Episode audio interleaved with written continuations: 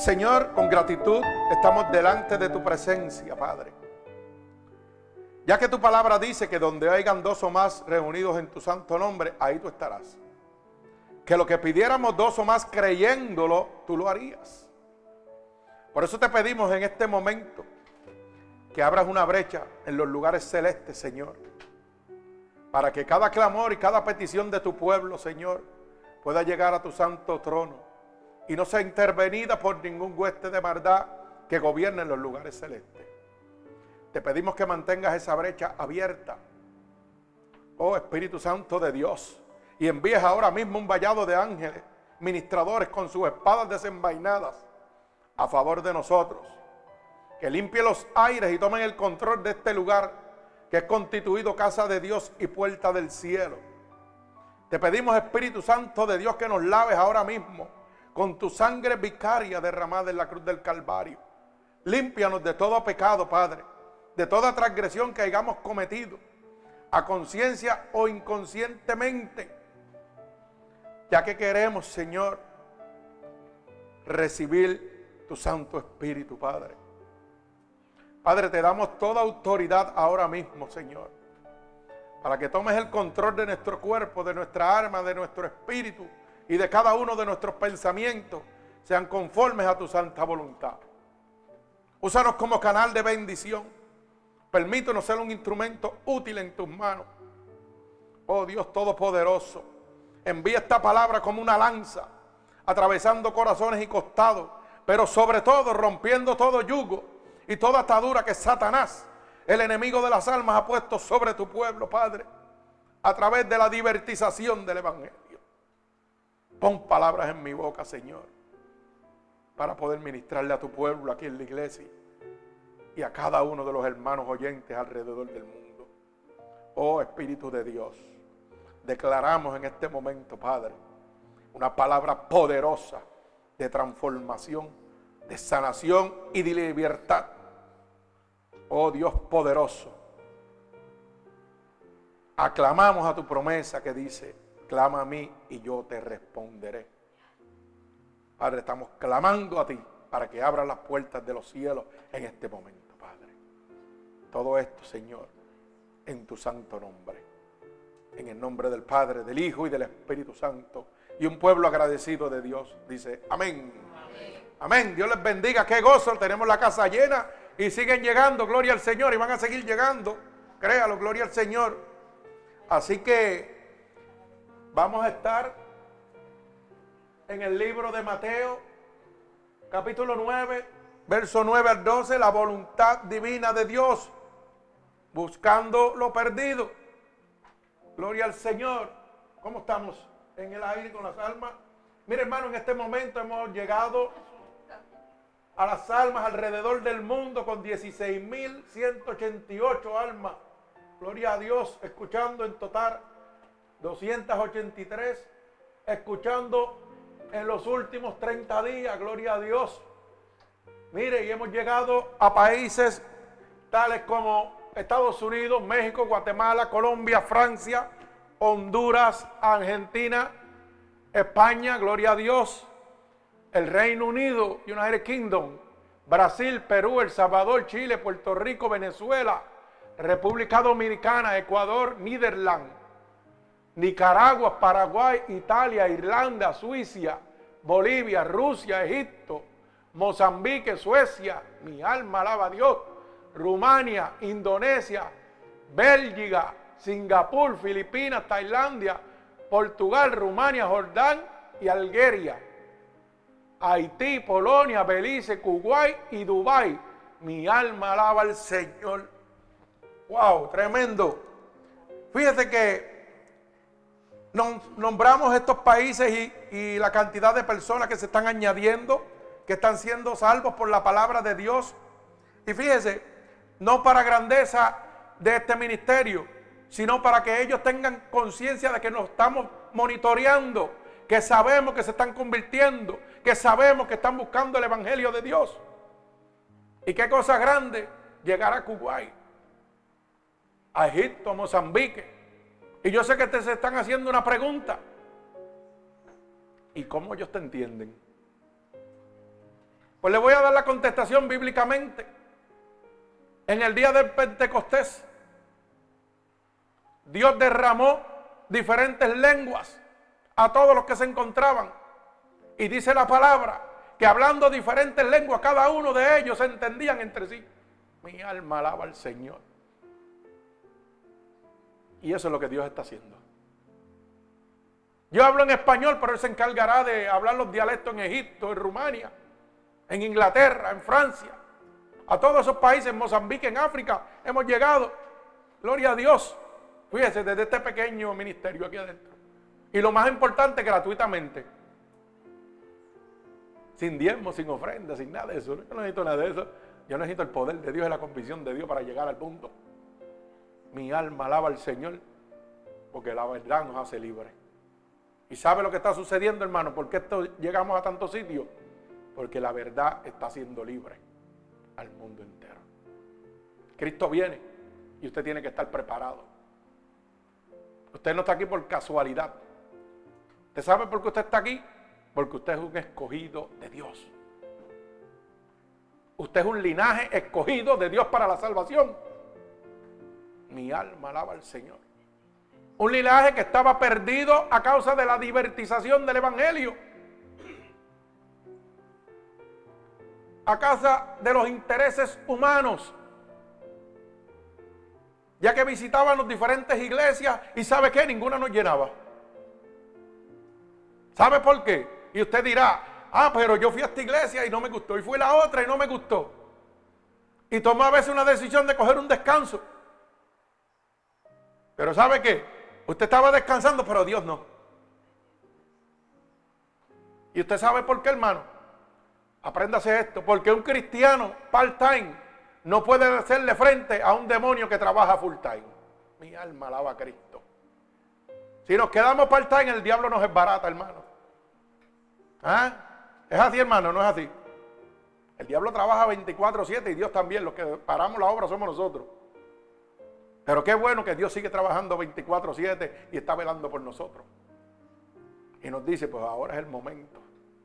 Y le voy a dar la contestación porque usted brincaba tanto de iglesia en iglesia. Porque Dios lo estaba capacitando a usted. ¿Usted sabe para qué?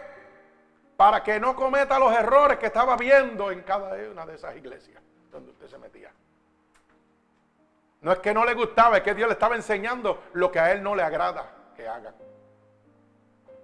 Y cuando Dios lo lleva a un sitio y lo establece, donde está la verdad de Cristo, Dios te va a decir, aquí es donde te quiero, ¿sabes por qué? Porque aquí vas a estar salvo conforme a mi voluntad. Porque aquí se predica el Evangelio de Dios como tiene que ser. Y entonces vas a empezar a ver la diferencia de estar en una iglesia que busca la voluntad divina de Dios, que es la salvación de las almas, a una iglesia que lo que busca es congregación y multiplicación de almas. No le interesa las almas, simplemente que se congregue la gente para que los diezmos suban. Mi alma alaba al que vive y reina. Y por esa razón es que Dios lo lleva a usted de iglesia en iglesia hasta que lo sitúa en un lugar. Porque Dios nos llama, nos capacita y luego nos envía a cada uno de nosotros. No solo el pastor es el que tiene que predicar el Evangelio, son todos nosotros. A todas las personas que están allá afuera. Dios le va a poner una persona en necesidad. Dice la palabra, da por gracia lo que por gracia ha recibido. Yo no recibo el amor, la misericordia, la salvación de Dios para quedarme con ella. La salvación la tesoro. Pero todo lo que he aprendido tengo que pasarlo hacia adelante. Si cuando yo estaba caído Dios me levantó, yo tengo que levantar al que está caído también. Por eso la palabra dice, mejor dos que uno porque si uno cayere, el otro le ayudaría a levantarse. Mi alma alaba al que vive y reina. Gloria al que vive y reina. Qué lindo es Dios. Así que vamos a la palabra. En el libro de Mateo, capítulo 9, verso 9, el verso 12, Dios. Y leemos la verdadera palabra de Dios en el nombre del Padre, del Hijo y del Espíritu Santo. Y dice la palabra, la palabra de Dios, pasando Jesús de allí, vio a un hombre llamado Mateo, que estaba sentado en el banco de los tributos públicos, y le dijo, sígueme. Y se levantó y le siguió. Y aconteció que estando él sentado a la mesa en la casa, he aquí que muchos publicanos y pecadores habían venido y se sentaron justamente a la mesa con Jesús y sus discípulos. Cuando vieron esto, los fariseos dijeron a los discípulos, ¿por qué come vuestro maestro con los publicanos y pecadores?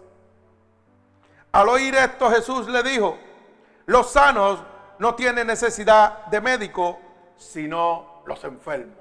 El Señor añada bendición a esta poderosa palabra de Dios.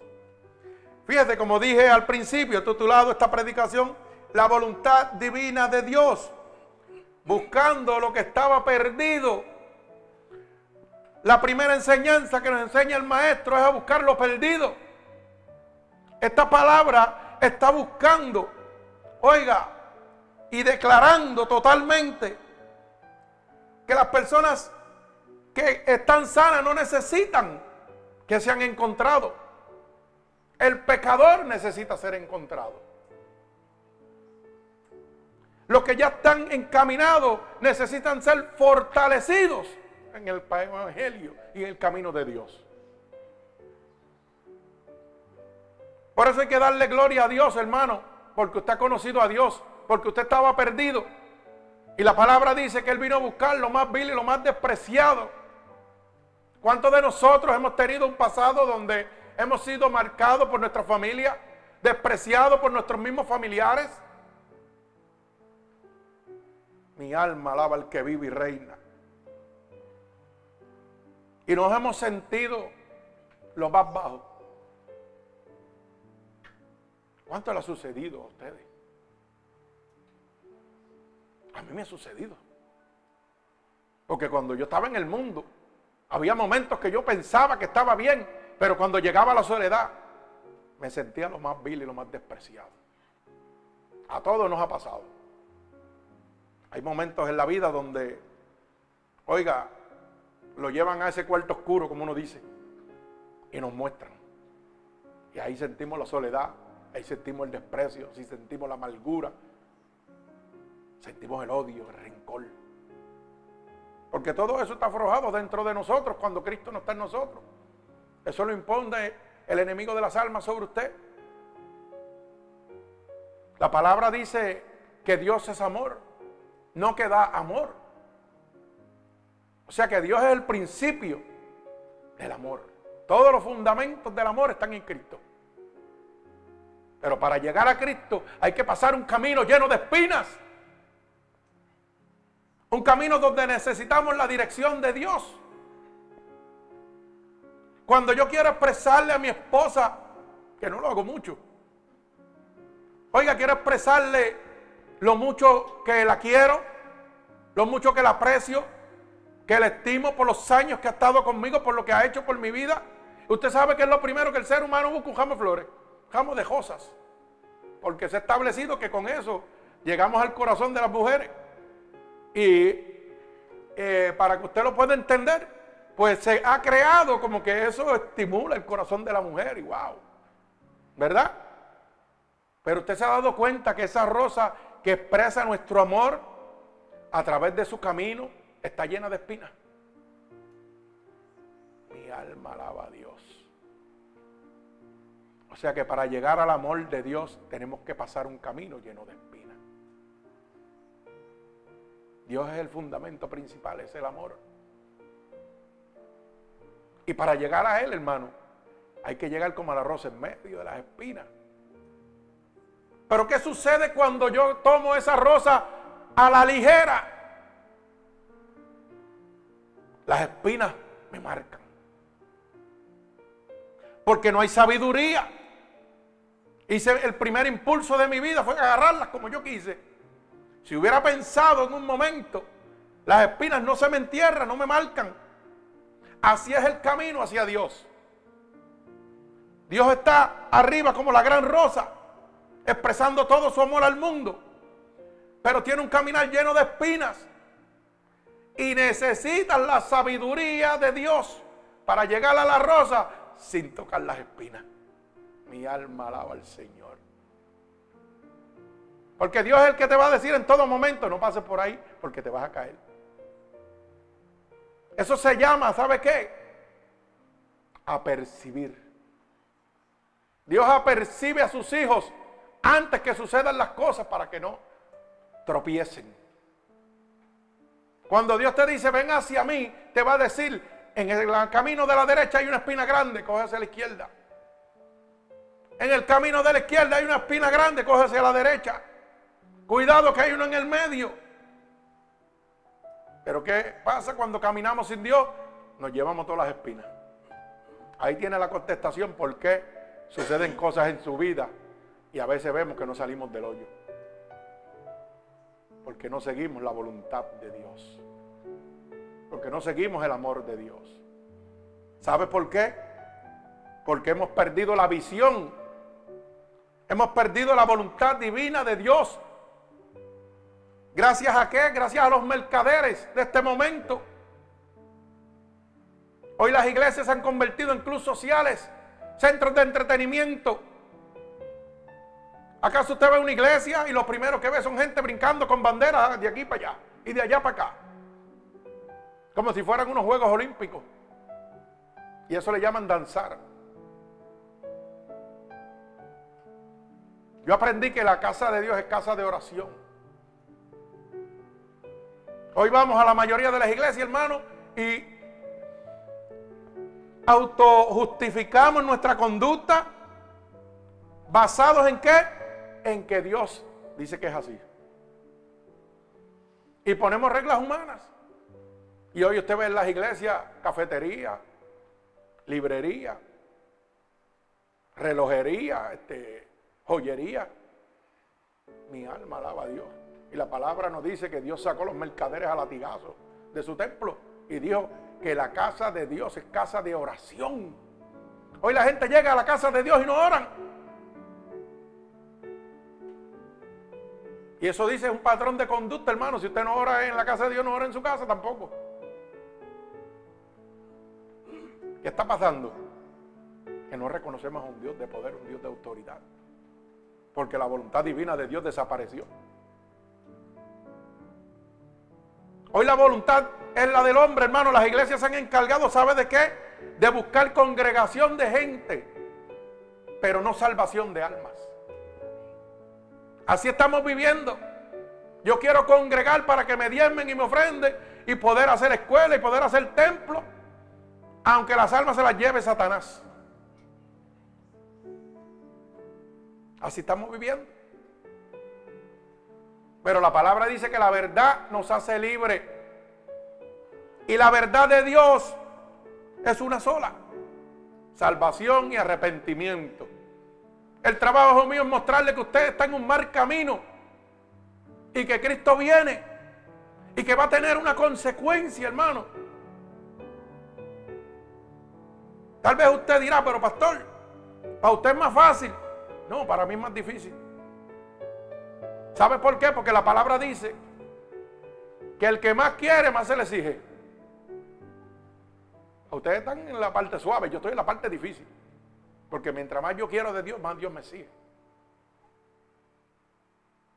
Y cuando yo empecé a exigirle a Dios, Dios empezó a exigirme a mí. ¿Mm? Y Dios me pasó por un montón de pruebas.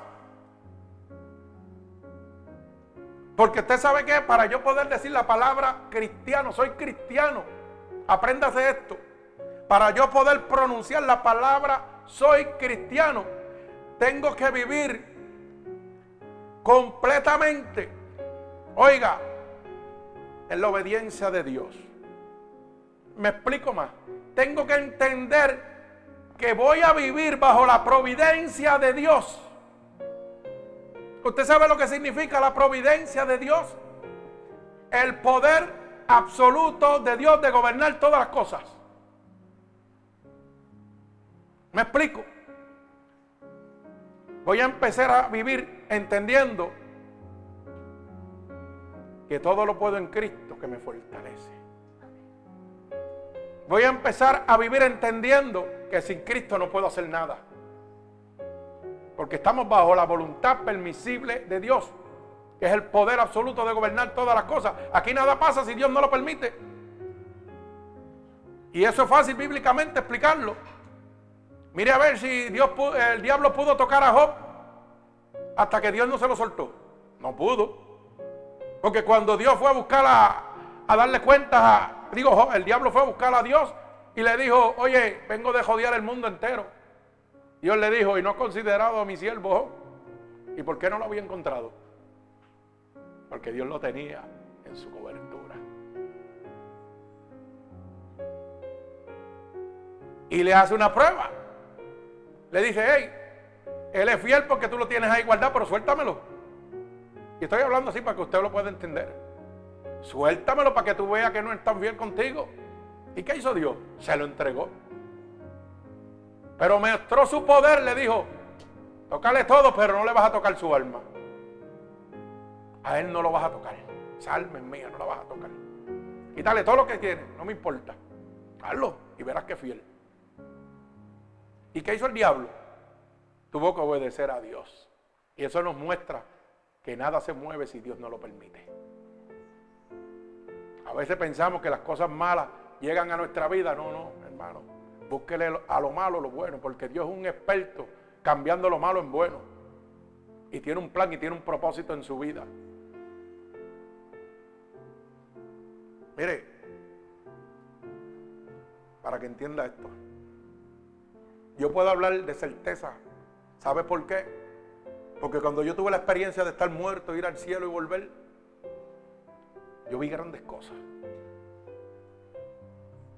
Y eso me ha dado la fuerza para mantenerme en medio de estas batallas. Pero ¿sabe cómo tengo la fuerza y la victoria? Haciendo un pacto con Dios. El hombre de Dios, el cristiano, el hombre que le sirve a Dios, tiene que hacer un pacto. Mucha gente dice que Dios no pacta. Dios pacta con el hombre, claro que sí. Y eso está en la Biblia. Eso es bíblico. Usted sabe que yo le dije a Dios cuando estaba en el cielo. Y él me dijo que yo tenía que volver a la tierra a contar lo que había visto. Yo le dije, Señor, si esto es así, yo te doy toda autoridad para que tú me quites la vida antes de que yo me aparte de ti. O sea, mi vida está en sus manos. Si Dios ve que yo voy a dejar el Evangelio y me voy a apartar, Dios me va a quitar la vida.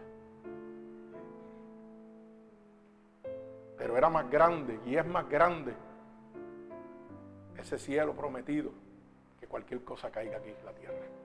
Yo no lo quiero perder. Tal vez yo tengo esa ventaja. Y me ha sacado siete veces de la muerte ya.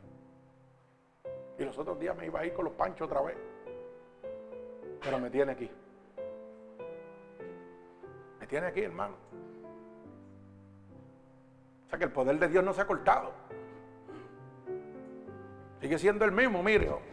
Corazón abierto, espalda, costilla, operaciones terribles. Una operación de 12 horas. Y Dios me tiene aquí.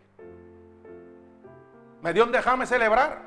Se me murió todo un lado. Y ya estoy nuevo otra vez, gloria a Dios. Perdí el pulmón derecho en una operación. En el 2006 me hacen una placa cuando me van a operar y mi corazón, mi pulmón, derecho está ahí otra vez. ¿Quién puede hacer?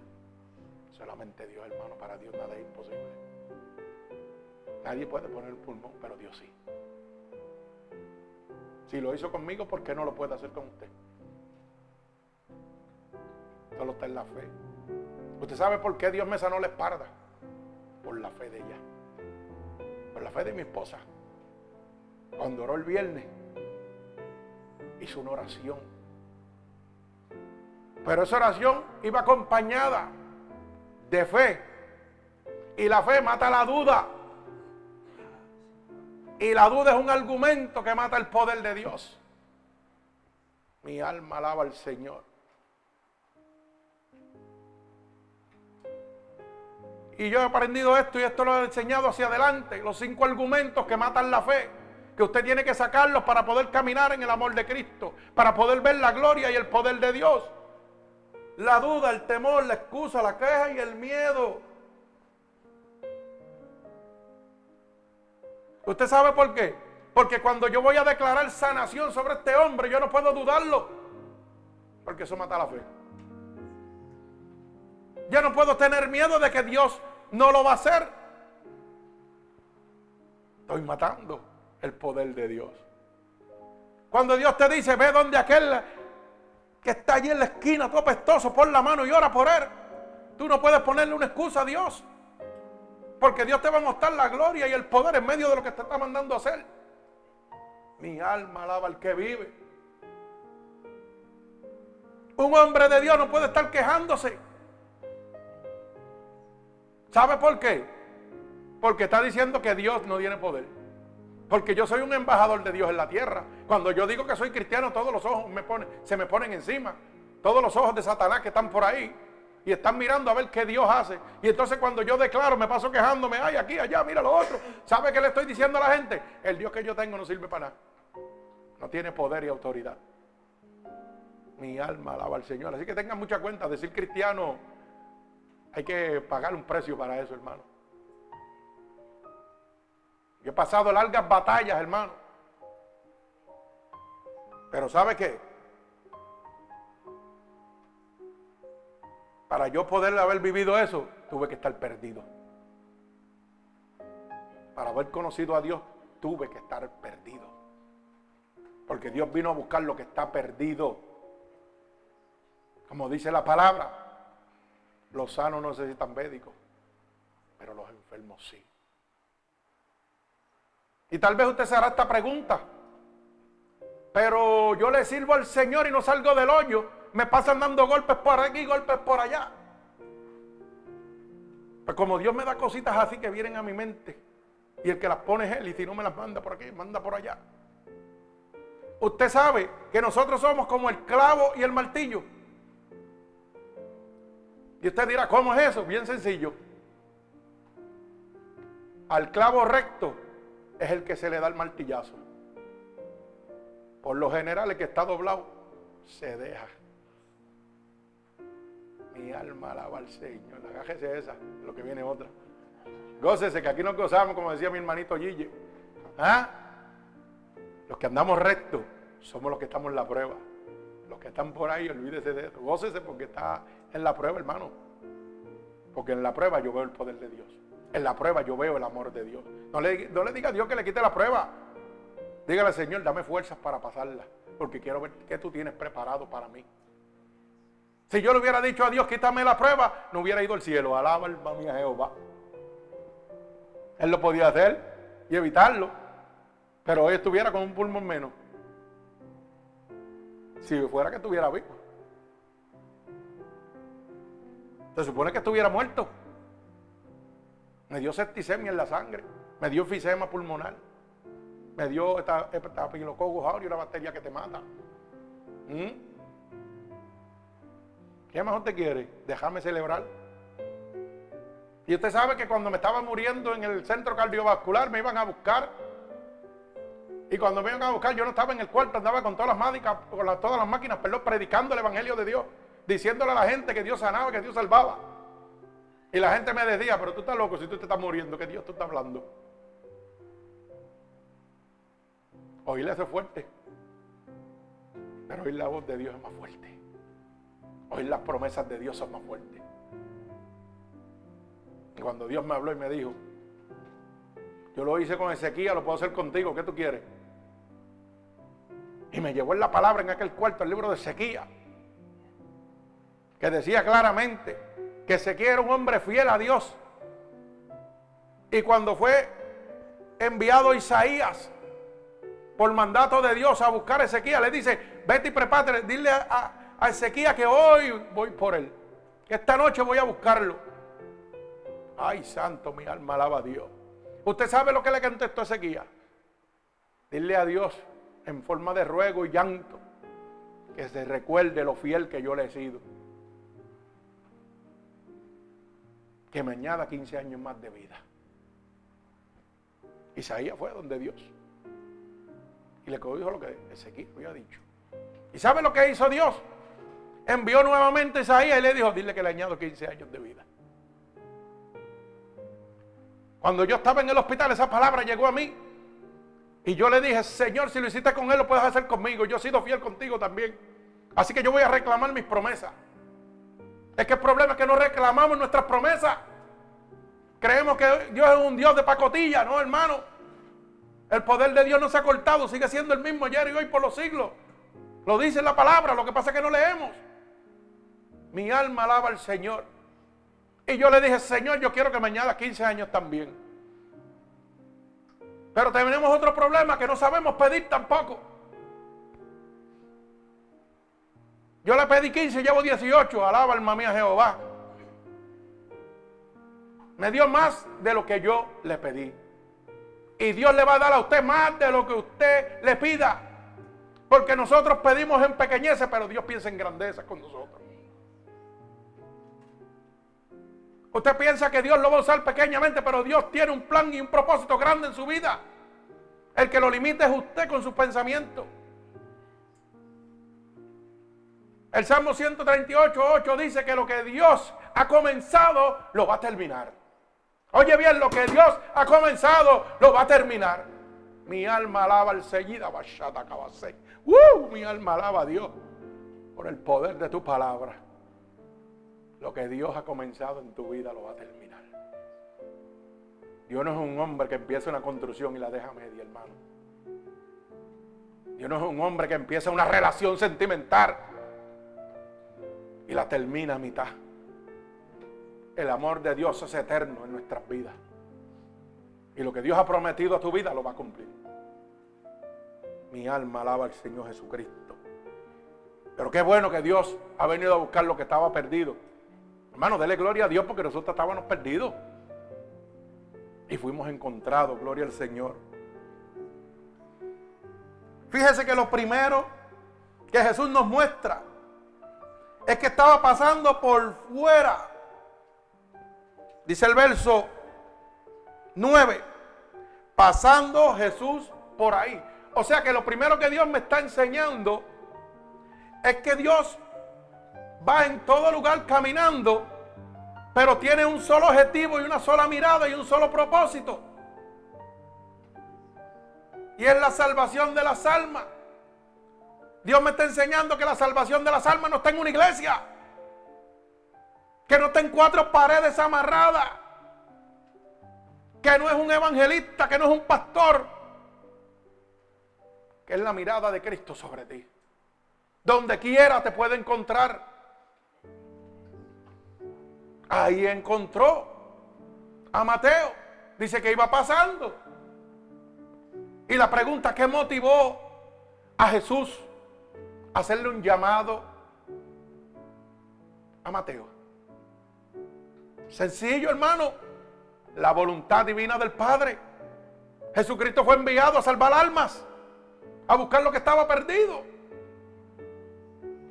Y a veces nosotros nos preguntamos, pero yo no le hago daño a nadie. Yo soy buena persona. Y a veces decimos, pero yo no soy narcotraficante. Pero yo no soy adicto a droga. Pero yo no me emborracho. Y le pregunto yo, Mateo dice que era un recaudador de impuestos. Quiere decir que no era un vagabundo. A veces pensamos que porque no estamos en una condición como están los demás, estamos salvos. Pero estamos salvos para la mirada y el pensamiento del hombre pero no para el de Dios. Porque Mateo era un recaudador de impuestos que supuestamente tenía que estar muy bien. Pero estaba perdido. Alaba alma mía Jehová. Su pensamiento era de que él iría a lo mejor para el cielo. Ese era su pensamiento. Pero si Dios le hizo un llamado era porque estaba perdido. Mi alma alaba al Señor. Gloria al que vive y reina. Porque la palabra nos muestra que estaba en una mesa sentado con qué? con pecadores, con gentiles del pueblo, no estaba con santos, estaba con los viles y despreciados, las personas gentiles. Oiga, ¿y qué dice? Que los fariseos, dice claramente, cuestionaban a Jesús porque se, se sentaba con ellos. Y Jesús le dijo, porque vine a buscar lo que está perdido. Mi alma alaba al Señor. O sea que la voluntad divina de Dios es buscar las almas, no congregarlas, hermano.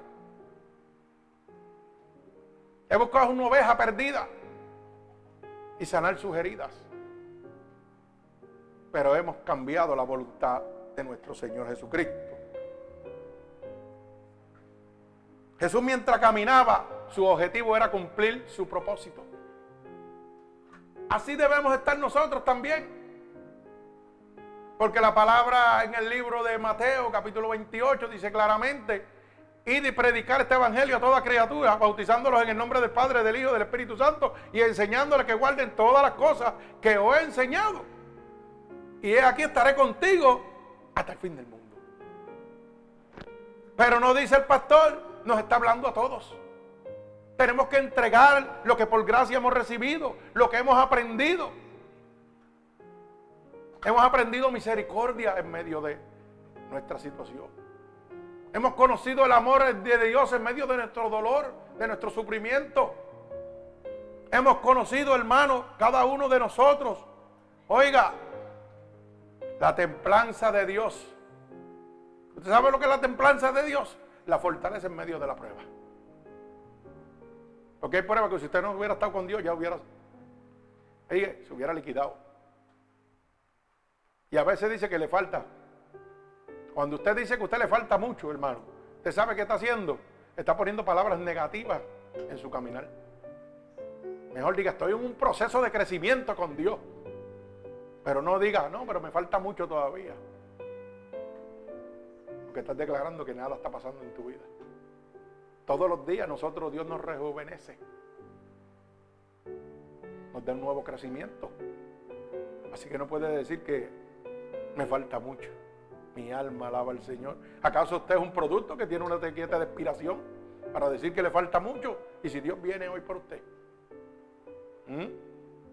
¿Usted cree que yo puedo decirle aquí a los hermanos, venga a la iglesia sabiendo que están mal y no hablarle para que se conviertan? Cuando la Biblia dice claramente que Dios viene como, como ladrón en la noche, cuando nadie lo espera. Entonces, Hoy en día, hermano,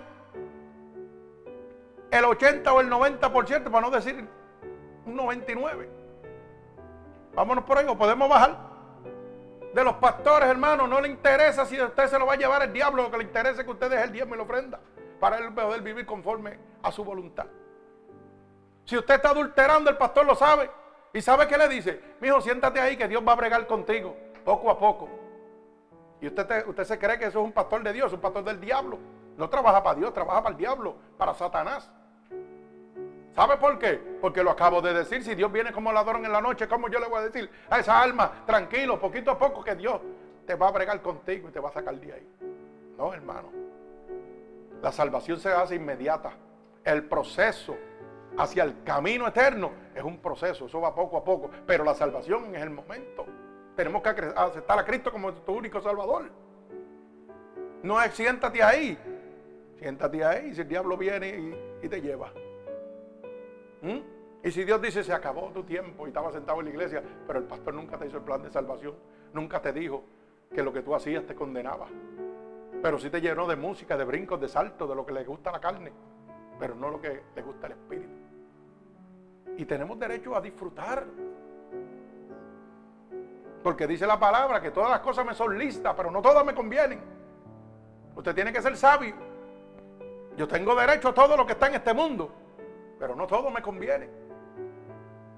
Lo que está hablando es que hay una libertad de Dios para también complacer las cosas que te gustan, pero que no te condenen.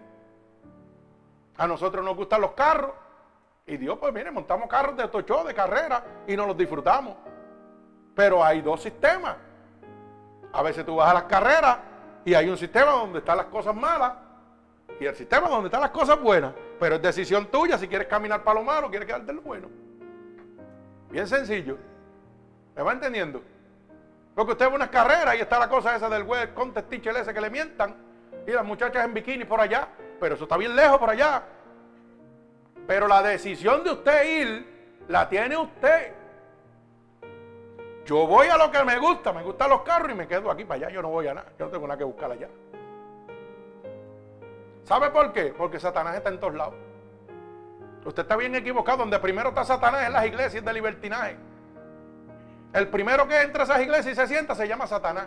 Y hace así y dice, aquel es mío, aquel es mío, aquel es mío, ninguno de estos tengo que tocar. Voy a tocar a aquel que viene aquí a buscar de verdad. Y cuando él hace así, que lo va a tocar a usted, Dios le abre la luz del entendimiento y no lo lleva más ahí. Alaba alma mía Jehová. Lo saca de ahí. Pero hay gente que son necios y se quedan. Y entonces Satanás. Mi alma alaba al que vive. Gloria a Dios. O sea que lo primero que Dios me muestra es que no hay un lugar específico, hermano, para recibir la salvación. Dios te puede encontrar donde quiera. Como encontró a Mateo. Tal vez en tu trabajo, tal vez disfrutando con tu familia. Pero ¿de qué manera Dios me puede encontrar, hermano? Bien sencillo, a través de sus ángeles aquí en la tierra. Si sus ángeles no trabajan, la gente no se salva. Y usted sabe que lo más doloroso para nosotros los pastores, y esto lo llevo yo por mucho tiempo en mi corazón, y Dios siempre me habla, es que ¿cómo es posible? A veces le pregunto, Señor, pero ¿cómo es posible que tú derramas de tu poder?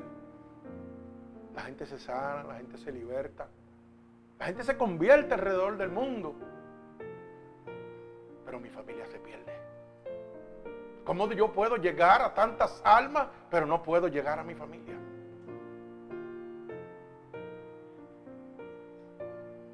¿Mm? Mi alma alaba al Señor. Son pruebas fuertes, hermano. Son pruebas fuertes. El que su mamá, su papá, su hermano se está perdiendo. Y por más que usted le predica, mm, mm, por más que usted le hable la verdad, al revés se enfurecen. Y sin embargo, miles de almas se convierten alrededor del mundo. Nos hacen un llamado, descansando, salimos, los demonios empiezan a salir. Gente necesitada, enferma, ponemos las manos, se sanan por el poder de Dios. Y no puedo sanar a mi familia.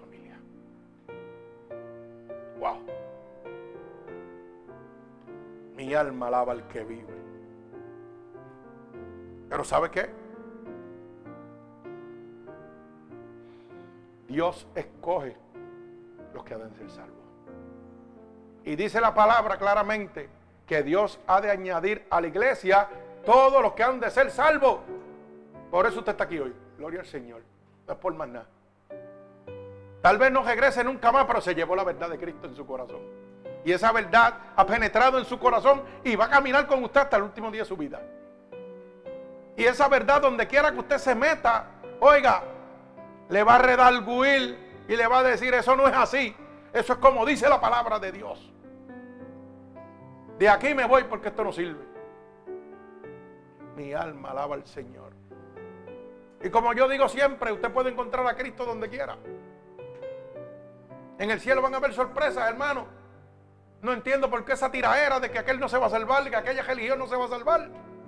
Si solamente hay un Dios. Y la salvación es a través de la obediencia, hermano. Miren, muchos hermanos católicos se van a salvar.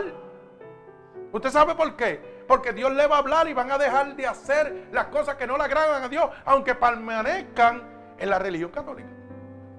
Tenemos que ser entendidos. Nosotros no tenemos poder de salvación. Ese poder viene de Cristo. Mi alma alaba al Señor. Mire la cantidad de gente que más se salvan y, entran a este ministerio. Son mexicanos. ¿Mm? pero lo hablamos con el amor y la verdad de Cristo. Yo le digo, ¿qué decía ahí, hermano, en la iglesia católica? Solamente obedezca a Dios y deje lo que Dios no le agrada que usted haga. Si usted está en las benditas, amén también. Si usted se quiere quedar aquí, amén. Pero si se quiere ir, amén. Pero manténgase conforme a la voluntad de Dios. Eso es lo que lo va a llevar a la salvación. La obediencia a Dios. No es la religión. Hay un solo Dios, hermano. Yo puedo hablar de mi Dios del Dios que me llevó al cielo y me trajo, nuevamente. Yo puedo dar testimonio. Tengo todos los récords médicos aquí. Usted los puede ver, hermano. Pero dice la Biblia que ni aún viendo van a creer. En los últimos días. Mi alma alaba al Señor. Pero usted sabe que lo que Dios ha prometido lo cumple. Y si Dios le ha prometido sanación a usted, Dios lo va a sanar. Si Dios le ha prometido libertad a usted, Dios lo va a libertar. Mi alma alaba al Señor. Pero tiene que abrir su corazón. Una oración sin fe y sin amor no derrama el poder de Dios. Pero una oración, dice la palabra que la oración tiene poder, pero tiene que venir acompañada de fe para que mate qué? La duda. Y tiene que venir llena de lo que puso mi esposa en su mano y en su corazón. Amor. ¿Sabe por qué? Porque cuando usted ora con amor, llega al corazón de Dios. El amor es el que mueve a Dios. Dios es amor, no queda amor. Pues la única manera de moverlo es a través del amor. Haz las cosas con amor. Y verás como Dios inclina su oído a ti.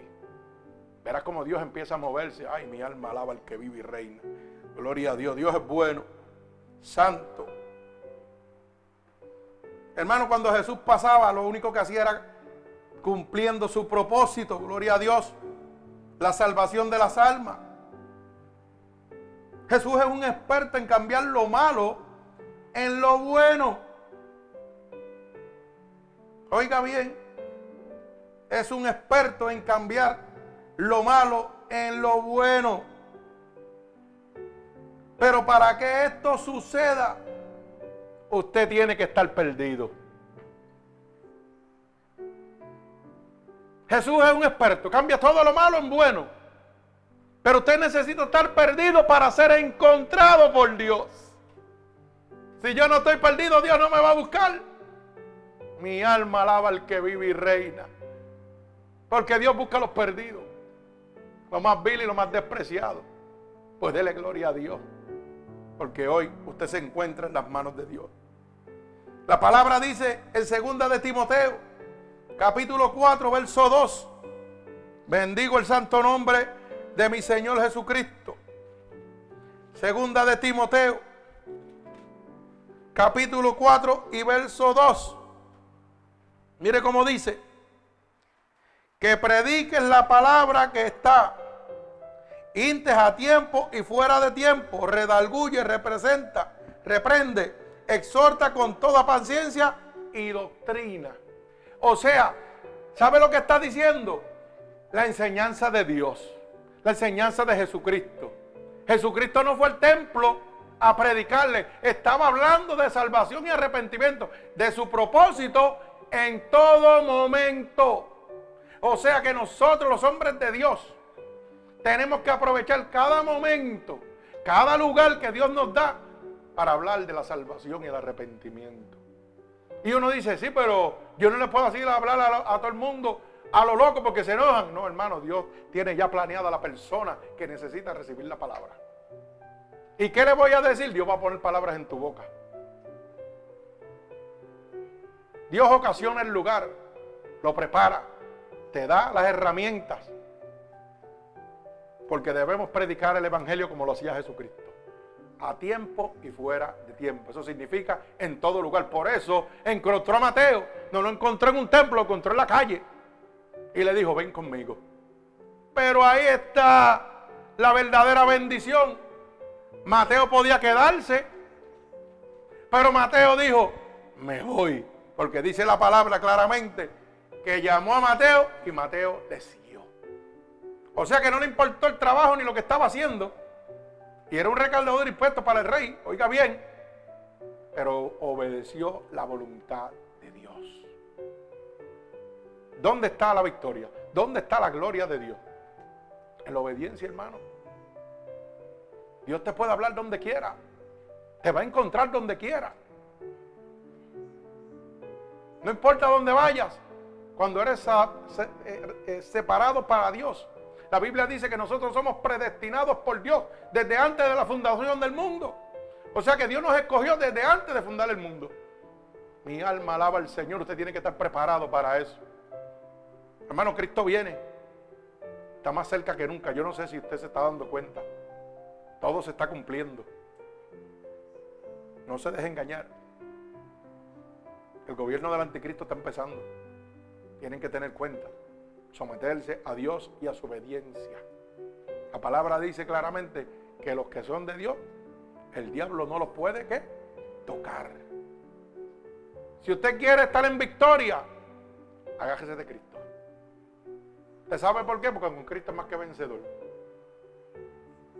Primera de Juan capítulo 5, verso 18, ¿sabe lo que dice? Que cuando yo soy engendrado por el Espíritu de Dios,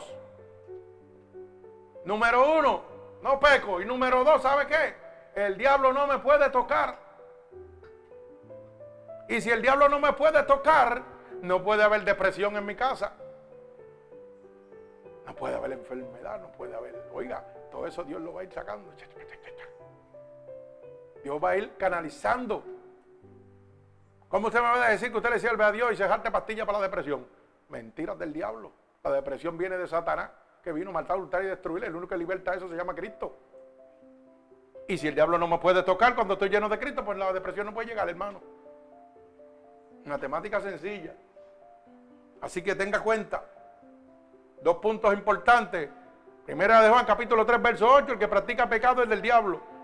Apúntelo, métalo en su cabeza, escríbalo. Si no tiene papel, tenemos aquí. Se lo damos para que usted vaya grabando.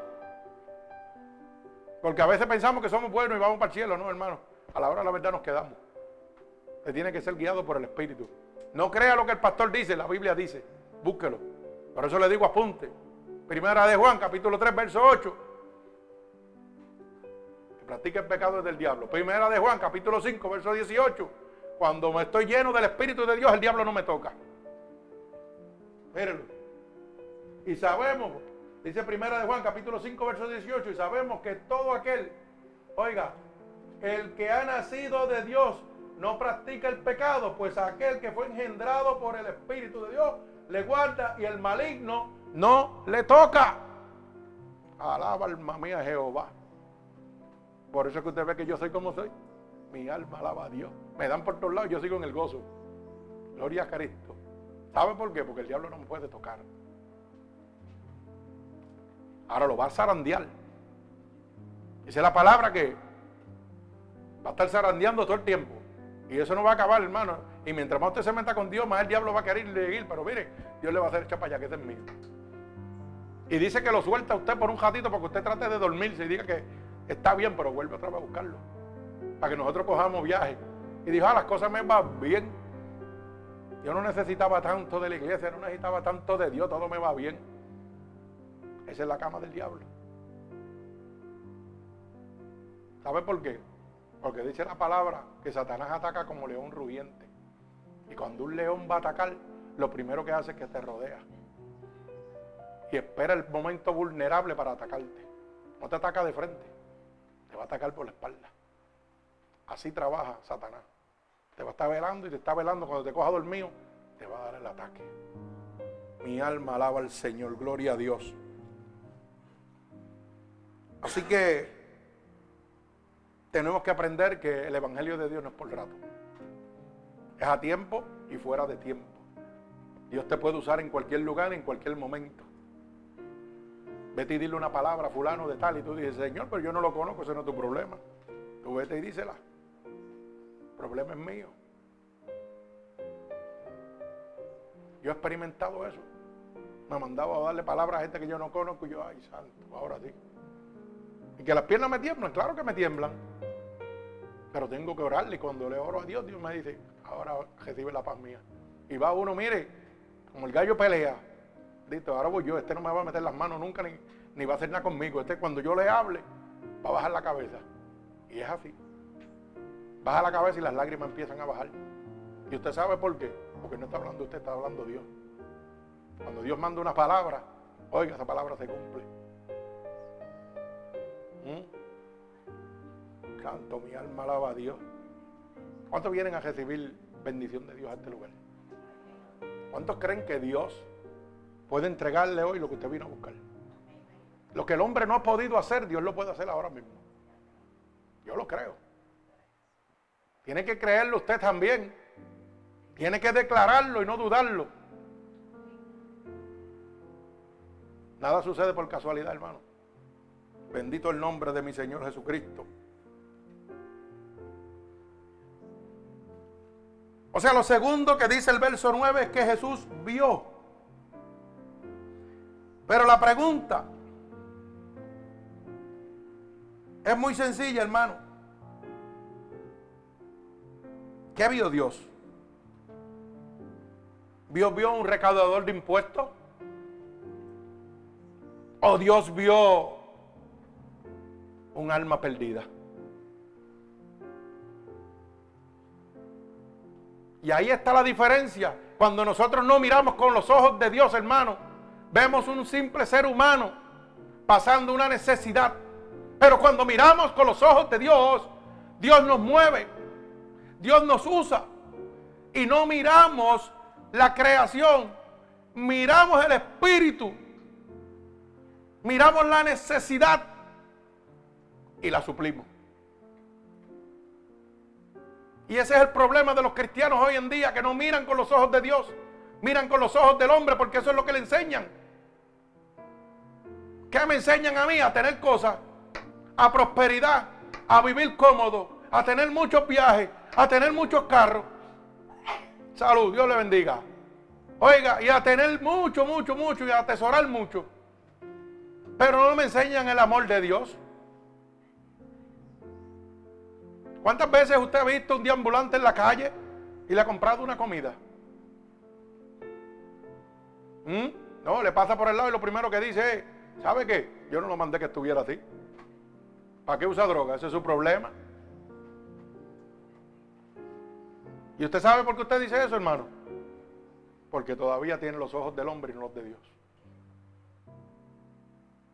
Todavía está mirando con los ojos del hombre. Usted no sabe que esa alma es un alma cautiva por Satanás. Y que está en esa condición porque Satanás lo tiene así. Y que usted tiene el poder absoluto en sus manos para levantarlo y no está haciendo nada. Usted tiene a Jesucristo, el vencedor, el que Satanás tiene que obedecer. Porque la palabra dice, escrito estás, a mi Padre obedecerás. Y cuando nosotros nos convertimos en hijos de Dios, somos herederos de su poder, de su gracia, de su amor y de su misericordia. Yo reprendo a los demonios y salen corriendo. Y no es porque tengo una especialidad. No, hermano. Es porque Cristo habita en mí. Es que por el poder de Dios habita en nosotros. Lo que tenemos que ponerlo en acción. Y yo veo los demonios salir. Veo la gente sanando, hermano. Hemos orado por niños muertos en los vientres y han vuelto a la vida. Tenemos uno de 10, 10 años tiene ahora. 10, 11, el nene de Yane. Estaba muerto, hermano. Dios le dijo a esa sierva, dile a tu esposo que ore, que le voy a dar vida. Alaba alma mía Jehová. A una persona que no era creyente, alaba alma mía Jehová. ¿Ah? ¿Y sabe cómo estaba yo? Con una máquina respiratoria, muriéndome. ¿Mm? ¿Sabe qué yo podía hacer? Decir, ah, yo no puedo, me voy a quedar aquí así. Yo estoy enfermo muriéndome. Pero cuando ella me lo dijo, yo oí la voz de Dios. Y Dios me dio las puertas. Mire, para poderme levantar con esa máquina y seguir hasta el cuarto y decirle que vamos a orar por ella. No pensé en mi situación, pensé en la necesidad. ¿Y sabe lo que hizo Dios? Cumplió su promesa. Le voy a dar vida. Hoy tiene 10 o 11 años, tiene el niño. Y no lo ha hecho una sola vez, lo hizo en Puerto Rico, lo hizo en Nueva York. ¿Y por qué usted no lo hace? Si ese es el privilegio más grande que Dios nos puede regalar a nosotros, servir a Dios. Ver los enfermos sanarse, hermano. Ya eso no sucede en las iglesias, porque la gente no busca a Dios. La gente no conoce a Dios que conoce a Dios no lo puede dejar. Dios es un magnetismo, hermano. Bendito sea el nombre de mi Señor Jesucristo. Pero tenemos que tener la mirada de Dios. Dios miraba a un alma perdida, hermano. Jesús veía un alma en necesidad en Mateo. Pero Mateo estaba predestinado por Dios. Ya había sido escogido por Dios con un propósito y un plan. Luego Mateo se convierte en uno de los siervos de Jehová. Pero antes de eso estaba perdido, tuvo que ser encontrado, hermano. Bendito sea Dios.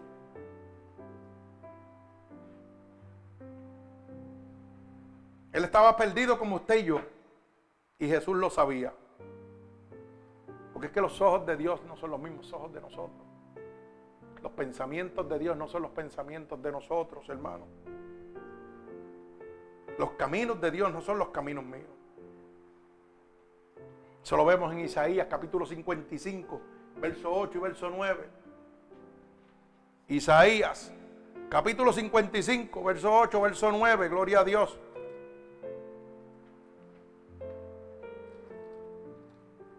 Mire cómo dice, porque mis pensamientos no son vuestros pensamientos, ni vuestros caminos mis caminos, dijo Jehová.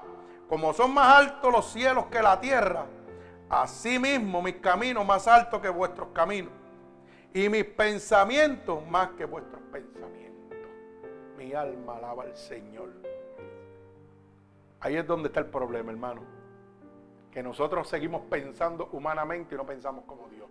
Y yo siempre tengo esta reflexión o este mensaje, como usted lo quiera poner. Usted quiere caminar con Dios, tráguese a Dios. Trágueselo. ¿Sabe por qué? Porque cuando usted tenga a Dios adentro, usted no va a pensar lo que usted quiere, usted va a pensar lo que Dios quiere. Usted no va a mirar lo que usted miraría, usted va a mirar lo que Dios quiere que usted mire. Usted no va a hacer lo que usted quiere, va a hacer lo que Dios quiere hacer. Así que trágueselo. Diga, Señor, te quiero dentro de mí, totalmente. Toma mi vista, toma mi oído, toma mi cuerpo, toma mi ser y haz con él lo que tú quieras. Y usted verá lo que va a pasar. Cuando ese Espíritu de Dios entre dentro de usted, mi alma alaba al Señor. Dice la palabra, cosas que ojos de hombre no han visto, son las que Dios tiene preparadas para los que le aman. Ay, santo. Yo he visto cosas que usted va a decir que yo estoy loco lo que estoy hablando. Pero he visto, mire, niños muertos volviendo a la vida. Santo, esas son las cosas que, mire, Dios tiene preparadas para los que le aman. He visto los demonios salir de las personas. Y si usted piensa que eso del exorcista es un juego, eso no es un juego, es una realidad.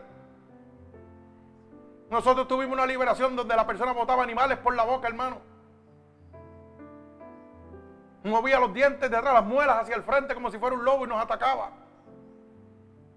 No son juegos, hermano. Y hemos tenido más de ciento y pico de liberaciones de demonios en diferentes partes, en Estados Unidos, en Puerto Rico, aquí. Y todas son diferentes. No son un juego ni un circo como lo que presentan por ahí, hermano. Esto es una realidad. La palabra dice en el libro de Efesios que el gobernante del presente siglo se llama Satanás. Y dice claramente, vestidos de la armadura de Dios para que pueda resistir los dardos del maligno. Porque no es contra carne ni contra sangre, sino contra principado, contra hueste de maldad, gobernantes del presente siglo. Y dice, ¿y gobierna dónde? En los lugares celestes. Y los lugares celestes son debajo del cielo y la tierra. Alaba alma mía Jehová. Así que usted no tiene ninguna lucha fácil. Usted tiene una lucha bien fuerte. Y la única manera de vencer es con Cristo. Es con Cristo, hermano. Usted no tiene otra manera de vencer. Bendito sea el nombre de mi Señor Jesucristo. Usted sabe que lo mismo que nos sucede a nosotros sucedía con los fariseos. Cuando usted mira en el verso 11, dice esto, cuando vieron esto los fariseos dijeron a los discípulos, ¿por qué come vuestro maestro con los publicanos y los pecadores? ¿Usted sabe por qué decían eso? Porque aquellos fariseos están mirando como miramos nosotros cuando no le servimos a Dios. Eso es lo que está pasando en este momento. Hoy los pastores, predicadores, iglesias, evangelistas no enseñan la mirada de Dios. Enseñan los propósitos y la voluntad del hombre. Y entonces cuando la gente sale a la calle, hermano, mire, el mundo está sin piedad. Nadie tiene piedad contra el prójimo. ¿Por qué? Porque eso es lo que nos han enseñado. Nadie ayuda a levantar a nadie. Hoy vemos un anciano en el piso y le pasamos por el lado como si nada, no lo ayudamos. Al revés, nos burlamos porque se cayó. Mira cómo se cayó. ¿Dónde está nuestro corazón? ¿Dónde está el amor de Cristo en nosotros? Oye, usted va a una iglesia, hermano, y lamentablemente el hermano tiene una necesidad. La iglesia tiene 200 mil pesos de fondo. El pastor conoce la necesidad. ¿Y sabe lo que le dicen? Hermano, pase acá que vamos a orar para que Dios le supla su necesidad. ¿Y por qué no me la suple usted si usted tiene 200 mil pesos ahí? Y la Biblia dice que la casa de Dios era para eso. Dice que estaban todos unánimes, número uno. Y decía que suplían la necesidad de cada uno de los que estaban allí. Se ayudaban entre sí, hermano. Hoy te dice, no vamos a orarle a Dios para que Dios te, resuelva tu problema. Resuélvemelo tú. Así estamos viviendo, hermano. ¿Usted sabe por qué este ministerio lo critican tanto? Porque hablamos la verdad de Cristo. Y estos mercaderes se ponen, ya usted sabe, que brincan. Pero yo voy con la verdad hasta la muerte. Porque esa verdad fue la que me dio vida y vida en abundancia. Mi alma alaba al Señor. Gloria a Dios. Bendecimos tu santo nombre, Padre. Gloria al que vive y reina. Oiga, esos fariseos vivían igual que los cristianos, que son religiosos y dicen que son cristianos. El cristiano tiene bondad, tiene amor, tiene misericordia en su corazón. ¿Sabe por qué? Porque un cristiano, para ser cristiano, tiene que tener el fruto del Espíritu. Y eso está en Gálatas, capítulo 5, verso 22. Y dice que el fruto del Espíritu de Dios es la paciencia, la macedumbre, la templanza, el regocijo. ¿Usted tiene eso en su corazón? Si no lo tiene, pues entonces tiene que ir arreglando. Tiene que ir arreglándose porque no tiene a Cristo en su corazón, hermano. No tiene el fruto de Dios dentro de su corazón. Mi alma alaba al que vive y reina. Gloria a Dios. Hermano, lo va a poner para que ustedes vean. Capítulo 5, verso 22, Gálatas. El hermano lo va a poner en la pantalla porque a mí me gusta que usted entienda que todo está en la Biblia. Aquí predicamos, la Biblia dice. Aquí no predicamos. Oiga, y tenemos un pequeño problema, que no tenemos dirección, no tenemos, oiga, no dirección, no tenemos, ¿cómo que se llama? Un programa. No ponemos un programa establecido, el programa se llama Jesucristo, que es nuestra dirección. Empezamos y terminamos cuando Él quiera. Usted va por ahí a la iglesia, mire, y usted se va y lo llenan de música, brinco y salto. Y cuando va a la predicación, son cinco momentos de predicación y lo primero que le hablan es de dame el dinero. Y de prosperidad más nada. Y cuando usted sale a la calle, Satanás lo está esperando. A ver si usted le puede hacer frente con la prosperidad. ¿Eh? A ver si usted le puede hacer frente. Están vacíos. Están vacíos totalmente, hermano. Y es lamentablemente decirlo, y iglesias también, lamentablemente, que han perdido la dirección que tenían, la dirección de Dios. Pero dice la palabra, que hasta, los hijos de Dios van a ser engañados, que tienen que tener mucha cuenta. Gloria al Señor Jesucristo. Mire cómo lo dice aquí. Mas el fruto del Espíritu es el amor. Voy a ir por parte. El amor. ¿Cuánta gente cristiana dice que son cristianos y no tienen amor por nadie? ¿Mm? Y usted los ve y mire, el hocico es como un burro de largo. Amalgado, no reflejan el amor de Cristo.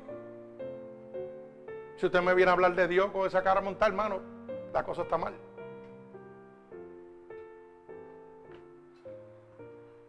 La paz. Un hombre de Dios tiene que tener paz porque es un fruto de Dios. No importa lo que esté sucediendo en su vida, tiene que tener paz. La paciencia. ¿Cuántos no tienen paciencia aquí? Sean francos. Alabado sea el nombre de Dios. Levanten las manos. Pues eso es gloria a Dios. Si usted no tiene paciencia, pues tiene que ir bregando con eso. Porque son frutos del Espíritu de Dios. Y entonces quiere decir que hay que bregar. Hay, hay un área que hay que arreglar. Cuando yo tengo paciencia, ¿sabe qué sucede? Lo que yo no esperaba. ¿Ah? Lo que pasa es que Dios te habla y tú te haces loco. Y brinca la coge de tiempo, mira, y te brinca un pasito. Pero después Dios te dice, pues te voy a dar un cocotazo para que aprenda. ¿Y sabe lo que hace? Te hace lo que era imposible, lo hace posible. Y tú dices, ay Dios mío, yo me desesperé. Ay Dios mío, yo no soy el hombre de Dios que me dijo que esperara, que dejara las cosas en las manos de Dios. ¿Mm? Sí, pero no mire Juan solo. Aquí hay muchos que están cogiendo eso. Aquí hay muchos. Sí. Sí, el pobre Juanito le, entran a palo. Pero mire, hermano, ¿usted se cree que es fácil tener ese fruto del Espíritu? Eso hay que pelearlo. Eso hay que ser obediente para recibir el fruto de Dios. Para recibir las bendiciones de Dios hay que pelearla, hay que ser obediente. Eso no es ningún juego, hermano. Bendito sea el nombre de mi Señor Jesucristo. La voluntad divina de Dios, hermano, es la salvación. Una iglesia que no habla de salvación ni de arrepentimiento, hermano, está perdido. Le doy ese consejo. Cuando usted vaya a una iglesia, hermano, si no le hablan de arrepentimiento y salvación, salga de ahí. Eso es una cueva de ladrones. ¿Usted sabe qué? Cuando Dios me llamó a predicar, yo tuve una pelea con Él, que siempre la pierdo porque Él es el victorioso. Pero yo me bebía las lágrimas diciéndole que yo no quería pastorear, que yo no quería esto. Y me dio palo, como usted no se imagina. Porque tenemos que aprender algo. Lo que Dios ha propuesto, ni el mismo diablo lo va a evitar. Usted lo va a trazar con su conducta, pero no lo va a evitar. El llamado que Dios te hizo, lo va a cumplir en tu vida. Mi alma alaba al Señor. Lo hemos atrasado con nuestras decisiones, pero no lo vamos a evitar. Mi alma alaba a Jehová de los ejércitos. Y yo le decía a Dios que no. Y pegó a llamarme gente. El teléfono sonaba. El Señor te quiere de pastor así, así, así. Y decía, ay, santo. Y empezaba yo a llorar. Y de la nada salía otra llamada. Te están llamando. Y yo, ah, ¿qué? Y mi esposa le dijo al pastor con quien yo empecé, le dijo, pastor, está ahí como una Magdalena. Y dice que no, le está diciendo a Dios que no va a pastorear. Y ahí me dieron cuatro cocotazos más. Después de haber visto el poder de Dios, créalo. Que no era que, era que Dios me había llevado a un proceso donde me llevó demasiado adelantado para mi capacidad humana. Pero no para Él, porque Él sabía que yo podía aguantarlo. Pero para mí yo mismo limitaba el poder de Dios. ¿Sabe por qué? Porque yo acabándome de convertir sin conocer nada de Dios. Dios me hablaba y por la mano y se sanaba la gente. Y usted sabe que yo estaba volviéndome loco. Porque yo decía, ¿pero qué es esto? Esto es imposible. Esto es imposible. Y empecé a buscar y a buscar respuestas. Y Dios me empezó a llevar a sitios. Pero en vez de buscar, oiga, darme unas contestaciones, entonces Dios me ponía a trabajar más y me volvía más loco. Sí, hermano, me volvía más loco. Porque para el ser humano las cosas de Dios son tan grandes, hermano, que no las puedo asimilar. Por eso era que yo le decía a Dios que no quería ser pastor. Porque yo sabía el mundo sobrenatural donde iba a entrar. Ya Él me lo había mostrado sin convertir. Miren, acabáis de convertir fresquecito, sin conocer nada de la palabra. Nada, yo no conocía nada de la palabra. Y me pone a darle vida a un niño muerto en un vientre. En Puerto Rico. ¿Mm? Frente de 500, 600 personas en un encuentro, lo que se llama, ¿verdad? Que se separa uno en un sitio. Hay un hombre con unas muletas acabado de darse un tiro con el arma de reglamento, tiene todos los ligamentos, varillas metidos y todo. Y Dios me dice, vete y dile que suelte las muletas, que lo voy a sanar. Eso fue lo primero que Dios hizo en mi vida y yo nunca lo he podido olvidar. Pero como yo tenía ese fuego adentro, ese amor, pero ¿sabe qué hice? Lo dudé. Y Dios me dio un cocotazo bien dado. Y en medio del encuentro me dice, vete y dile que suelte las muletas que lo voy a sanar. Y yo dije, pues, yo no tengo nada que perder. Total, si estoy loco, pues estoy loco. Y fui a donde el hombre y le dije, mira, yo oí una voz que me dijo, porque tampoco le iba a decir que era Dios. Yo dije, oí una voz que me dijo que soltara las muletas, que vas a salir caminando, te van a sanar ahora mismo. Pero sabe que mientras más rápido se lo dije, más rápido me viene y salí cogiendo. Porque yo no quería pasar la vergüenza cuando oigo las muletas en el piso. ¿Mm? ¿Usted sabe cuántas horas yo estuve llorando y pidiéndole perdón a Dios? Usted no tiene idea. Sobre 400, 500 personas vieron eso allí. Yo me estaba volviendo loco literalmente, porque usted lo entiende. Y eso es lo que yo quiero que ustedes reciban. La Biblia dice que la miel es mucha, pero pocos son los obreros. Dios está llamando gente dispuesta que quieran llenarse del poder de Dios. La Biblia lo dice, en los últimos días derramaré de mi espíritu sobre todo aquel que me busque y me ame. Lo va a hacer. Dice que los niños profetizarán, los ancianos verán visiones. ¿Qué está pasando, hermano? Todo está pasando. Usted está fuera del juego, métase en el parque. Usted sabe que yo digo siempre, si usted quiere caminar sobre las aguas como hizo Pedro, tiene que bajarse de la barca. ¿Ah? Todo el mundo se queda en la barca mientras Jesús estaba afuera. Y eso está pasando. Los pastores están afuera, pero las ovejas no quieren caminar. Tiene que salir, hermano. Tiene que dar la buena nueva. Lo que usted va a recibir hoy, entréguelo adelante. Bendito el nombre de mi Señor Jesucristo. Lamentablemente ya no importa la salvación, hermano. Ya lo que importa es la congregación. Usted sabe que si una oveja está herida y diezma, no les importa. Pero si esa oveja está herida y deja de diezmar, entonces le importa a la persona pero no le importa la herida de esa persona. Así estamos viviendo hoy en día. Hoy en día usted va a la iglesia y si usted tiene una necesidad, pero mientras usted siga diezmando, el pastor ni caso le va a hacer. Allá usted con su problema, ese no es el mío, siga dejándome los chavitos, que es lo que me interesa. Y usted con su sufrimiento y con su necesidad. Pero tan pronto llega la nota allí que usted ya no pasó el diezmo, le mandan una cartita. Si no, el hermano le dice, mira hermano, ¿qué pasó? Que el diezmo no llegó. Usted sabe que contamos para pagar los gastos de la iglesia con los suyos. Eso es una promesa a Dios. ¿Y mi necesidad dónde está? ¿Y dónde está mi necesidad? ¿Mm? ¿Dónde está su necesidad? ¿Cuántos hermanos de la iglesia han, han venido a suplir su necesidad? Cuando el pastor ha llegado a su casa a suplir su necesidad. Dígamelo. Después de usted haber dejado ahí ¿ah? un montón de dinero que podía haber bendecido a las demás almas. ¿eh? Mire, como yo le digo a los hermanos, yo le digo, mire hermano, cuando tengamos, pues hacemos joven, yo y eso, y para mí le damos a la gente por ahí.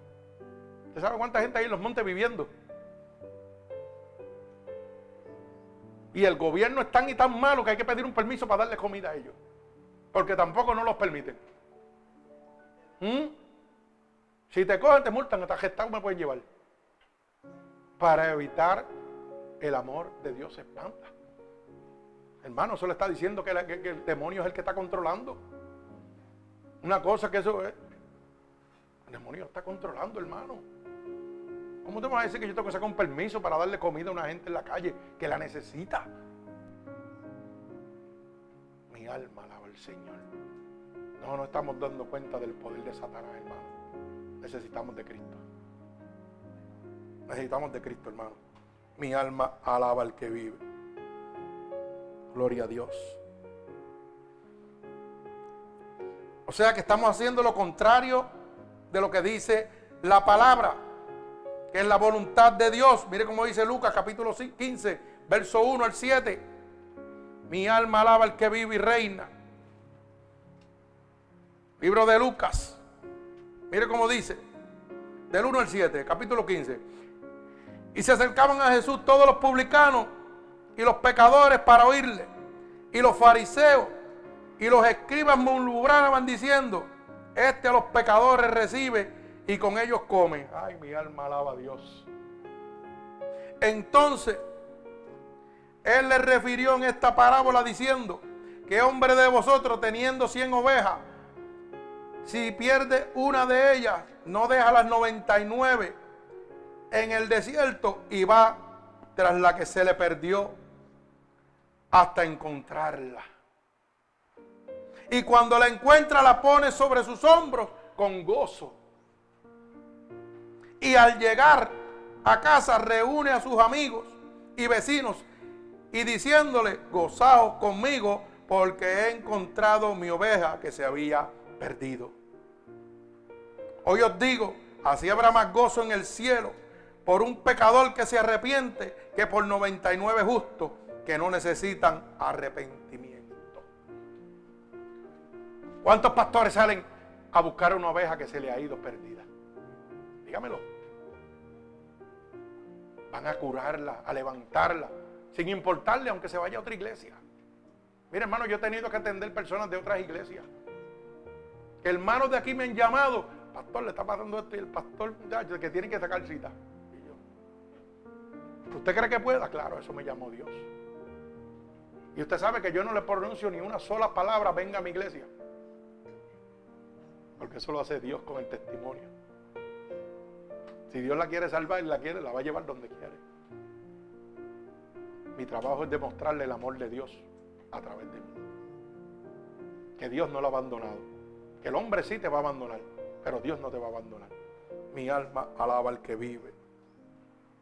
La voluntad de Dios es buscar lo perdido. No importando que lo perdido te haya hecho daño. Ay, aquí es que pica. Aquí es que no le gusta mucho. Yo puedo ser cristiano, pero aquel me hizo algo y yo no le voy a llevar palabras porque todavía me ha hecho daño y le tengo una cosa y un repelillo. Y yo te hago una pregunta. El pueblo de Dios lo crucificó. Lo marcó. Le hizo todo el daño posible que se le pueda hacer a un ser humano. ¿Mm? Los perdonó. Y la Biblia dice ser imitadores de Cristo. El que tenga oído que oiga lo que el Espíritu está hablando. Mi alma alaba al que vive. La verdadera voluntad de Dios es salvar alma, aunque la alma que tenga que buscar te haya hecho mucho daño. A veces Dios te va a mandar los de una persona que te hizo tanto y tanto daño y que todavía te está haciendo daño. Y tienes que llevarle la palabra de Dios. ¿Usted cree que puede, hermano? Mi alma alaba al Señor. Mire, oiga lo que le voy a decir. ¿Por qué esta base de testimonio?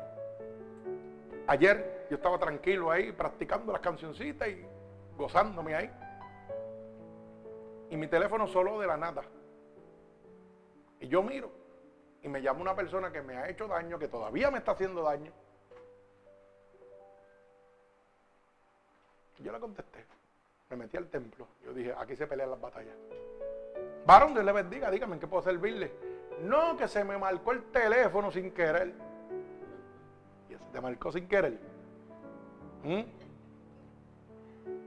Yo le dije, varón, no hay casualidad en la vida. Dios tiene un plan y Dios tiene un propósito. Y le dije rápidamente lo que Dios puso en mi corazón. Salmo 138, 8.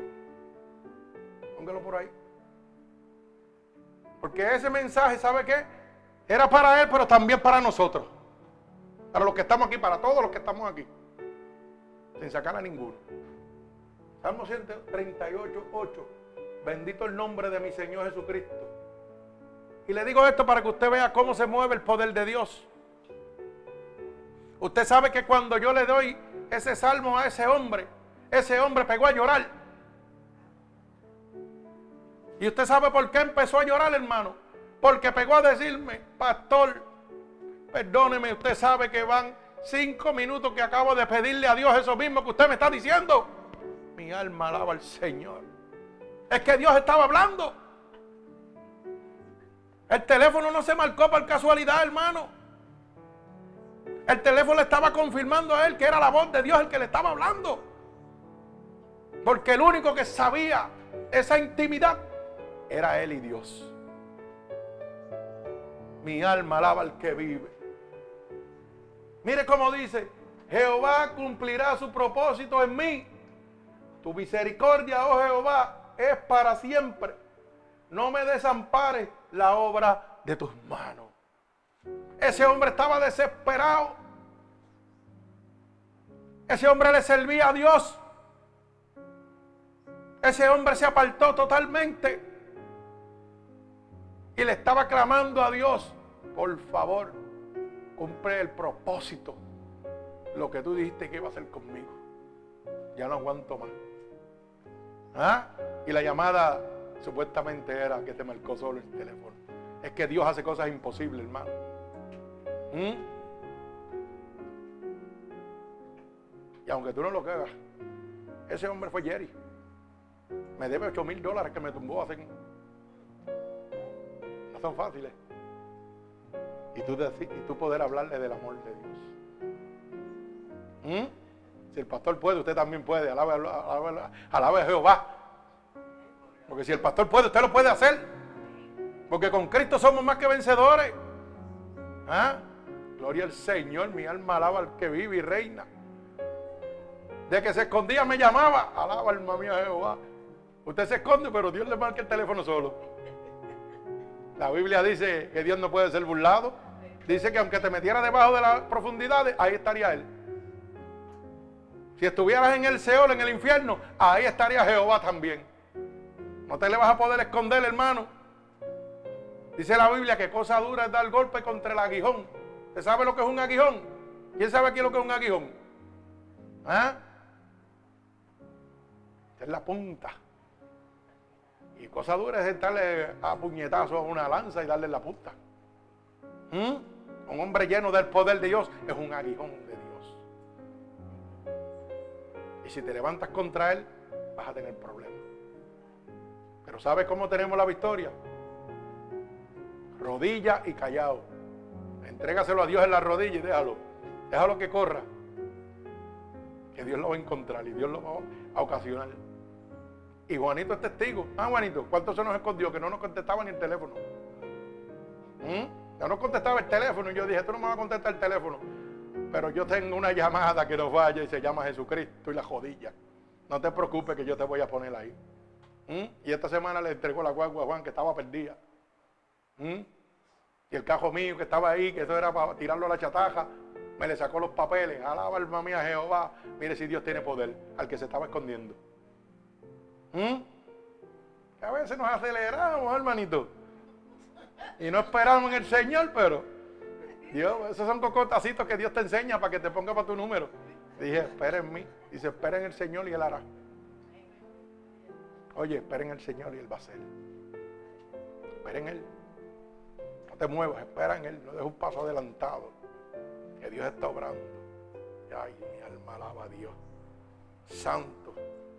Acuérdate que la fe es la certeza de lo que espero, la convicción de lo que no veo. Ay, santo, qué grande Dios. Mi alma alaba al que vive y reina. Mira, hermano, hoy en día el hombre ha cambiado la voluntad de Dios, lamentablemente. De verdad que yo tengo esto aquí un poco, porque es que los pensamientos se me van, yo no, la retentiva mía no es muy buena. Y cuando Dios me habla, yo tengo que escribir.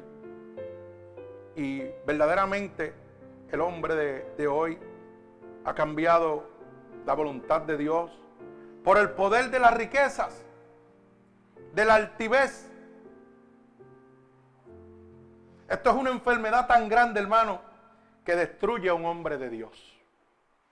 Las riquezas, el poder, oiga, destruyen a un hombre de Dios. ¿Sabe cómo se llama eso? El Dios mamón. Por si usted no lo sabía, búsquelo en la Biblia. El Dios de la riqueza. En el libro de, Mateo está. Gloria al Señor. ¿Y sabe qué? Que después de haberlo tenido todo con Dios, este poder, esta enfermedad ciega al hombre y lo aparta totalmente de Dios. Por eso es que hay tantas personas que le sirvieron una vez a Cristo y han dejado la verdad por irse para la riqueza. Porque cada día anhelamos más, cada día queremos más. ¿Sabe qué sucede? Mire, que dejamos a Dios. Porque nos comprometemos más Bendito el nombre de mi Señor Jesucristo. La enfermedad del poder, de la riqueza, de las comodidades, de los lujos, te hace querer más y más hasta que te aleja totalmente de Dios. ¿Y sabe que empieza a llegar? Le voy a decir fácilmente, las infidelidades, los vicios. Ay, santo, mi alma, alaba Dios. ¿Usted sabía eso? No lo sabía. Tan pronto de las cositas que me gustan pegan a jalarme y a jobarme el tiempo de Dios, yo pego a apartarme y voy enfriándome y voy enfriándome hasta que digo, ¿sabe qué? Ay, yo no necesito de Dios. Y entonces ahí el diablo dice, pues te voy a poner mujeres. Y si usted era fiel ya, se acabó, se la fidelidad. Pues te voy a poner vicio. Y te da cuánto vicio hay. ¿Y qué pasa? Esto es una cadena. Aprenda esto, los pecados son como una caja de fósforo. Usted prende uno, los demás se queman. ¿Usted sabía eso? Mira, ninguno puede servir a dos señores. Mateo 6:24, porque aborrecerá uno y amará al otro, o estimará a uno y menospreciará al otro. No podemos servir a Dios y a quién y a la riqueza. La riqueza me apartan de Dios totalmente. Y no es que usted no va a estar cómodo económicamente. Claro, Dios le va a dar para que usted no se pierda, para que usted viva cómodo como tiene que vivir, sin necesidad ninguna. Pero cuando me dan de más y lo desperdicio y me voy al eso, ¿usted sabe qué está pasando? El mundo me está empezando a llamar. Está empezando a llamar. ¿Y sabe qué va a pasar, hermano? Que va a caer en el vicio, que va a caer en las infidelidades. Porque cuando usted está pelado nadie se le pega. Pero cuando tiene cuatro pesos en el bolsillo, hermano, hasta amigos que usted no conoce son sus hermanos. Eso es así. Van a aparecer amigos de la nada.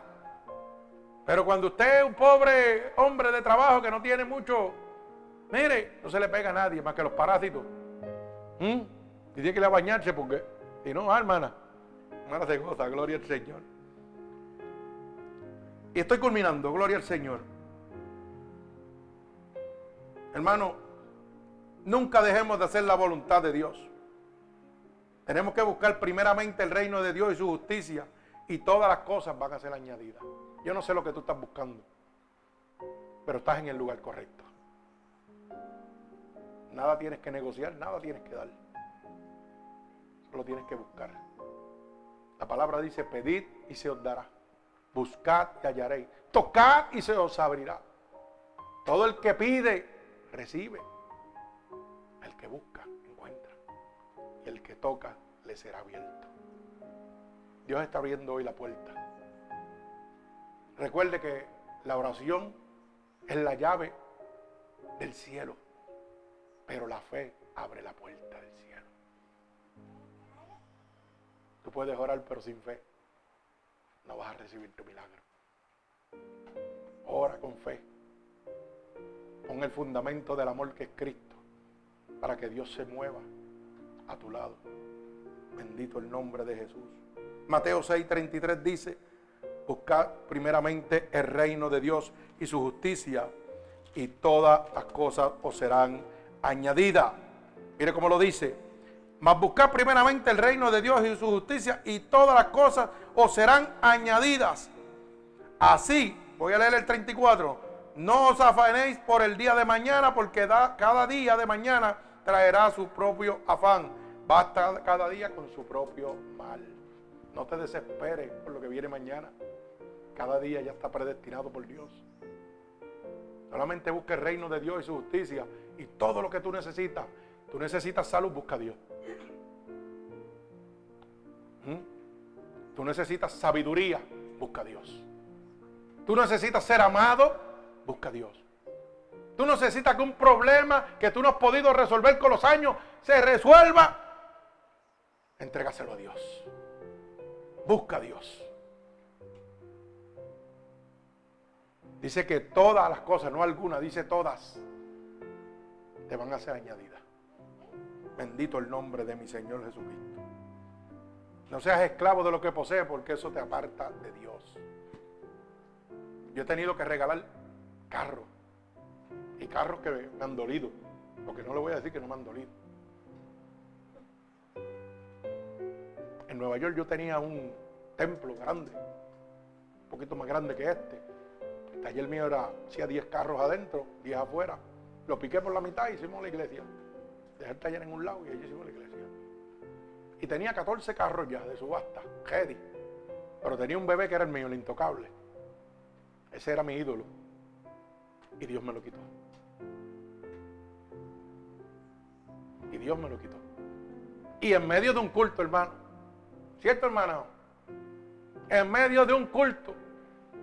Oigo la voz y mire, es que fuerte oír la voz de Dios y usted seguir predicando, no es fácil. Y seguir predicando, pero Dios hablándome al oído. Tú ves aquel que está allí, tu hermano, tu amigo.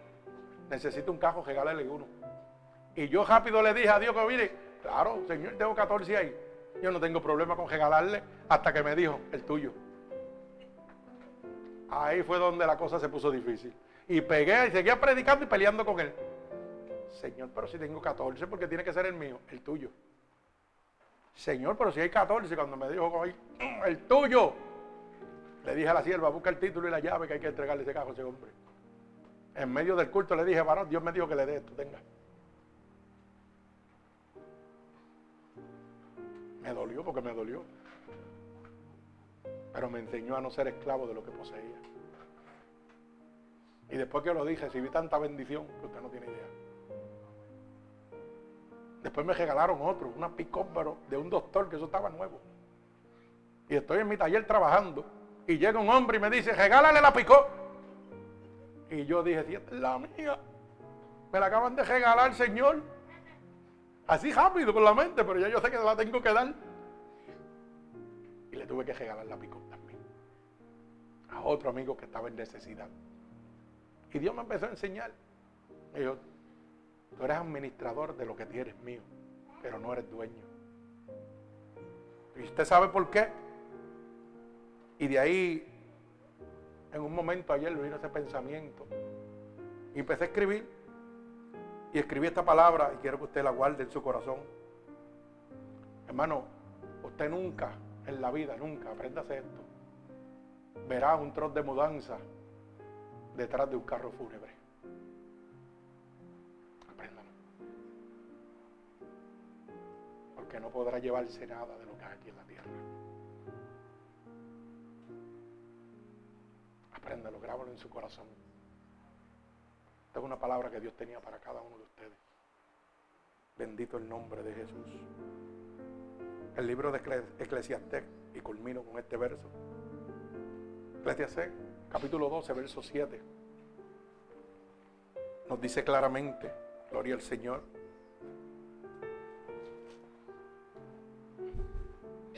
dice así, y el polvo vuelve a la tierra como era, y el espíritu vuelve a Dios al que lo dio. Del polvo salimos, polvo regresaremos. Nada podremos llevar del fruto de nuestras manos. Por eso jamás usted verá un carro de mudanza, un camión detrás de un carro fúnebre. Nunca lo va a ver. Porque nadie podrá llevarse lo que ha tenido en la tierra. Grábelo en su corazón. Que Dios le bendiga. Bendito el nombre de mi Señor Jesucristo. Así que hermano oyente, esta es la palabra que Dios tenía para cada uno de nosotros. La voluntad divina de Dios es buscar lo que está perdido. Si usted ha entendido, hermano, alrededor del mundo, que Dios lo ha venido a buscar a través de este mensaje porque usted estaba perdido por la divertización del Evangelio, este es el momento que Dios ha establecido para usted. Y solamente tiene que repetir estas palabras conmigo. Señor, hoy he entendido que estaba perdido, Señor. Te doy gracias por tu palabra. Y te pido perdón por los pecados que he cometido, a conciencia o inconscientemente. He oído que tu palabra dice que si yo declaro con mi boca que tú eres mi salvador, yo sería salvo. Padre, en este momento estoy declarando con mi boca que tú eres mi salvador. También he oído que tu palabra dice que si creyera en mi corazón que tú te levantaste de entre los muertos, yo sería salvo. Y en este momento yo creo en mi corazón que tú te has levantado muertos. Por eso te pido que me escribas en el libro de la vida y no permitas que me aparte nunca más de ti. Amén. Padre, en el nombre de Jesús, mira cada una de estas almas alrededor del mundo que se están convirtiendo en este momento por el poder de tu palabra. Yo te pido que tú te allegues ahora mismo, Espíritu Santo de Dios, que a la distancia en este momento, por el poder de tu palabra, un toque de tu Santo Espíritu sea derramado sobre cada uno de ellos, Padre. Padre, por el poder y la autoridad que tú me has dado, Señor, en este momento. Yo declaro un regalo del cielo para cada uno de ellos, Señor, como confirmación, Señor, que tú los recibes como hijo tuyo, Padre. Los ato con cuerdas de amor a ti, declarando tu bendición sobre ellos, Padre. Padre, en el nombre de Jesús y por el poder de tu palabra, yo los bendigo en el nombre del Padre, del Hijo, del Espíritu Santo y el pueblo de Jesucristo dice, amén. Dios bendiga a estos hermanos alrededor del mundo. Gloria a Dios.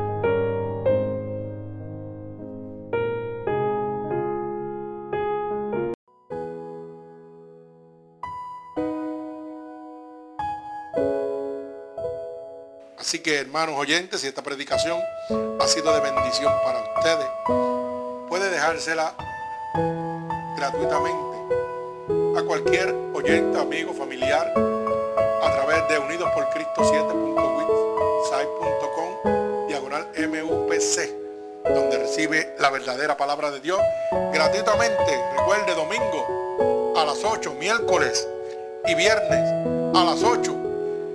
Para la gloria de Dios, nos puede escribir a través de nuestro email Ministerios Unidos por Cristo 7 arroba gmail.com y conseguirnos en Facebook www.facebook.com pastor.roberto.valentín gloria al Señor para la gloria y honra de nuestro Señor Jesucristo.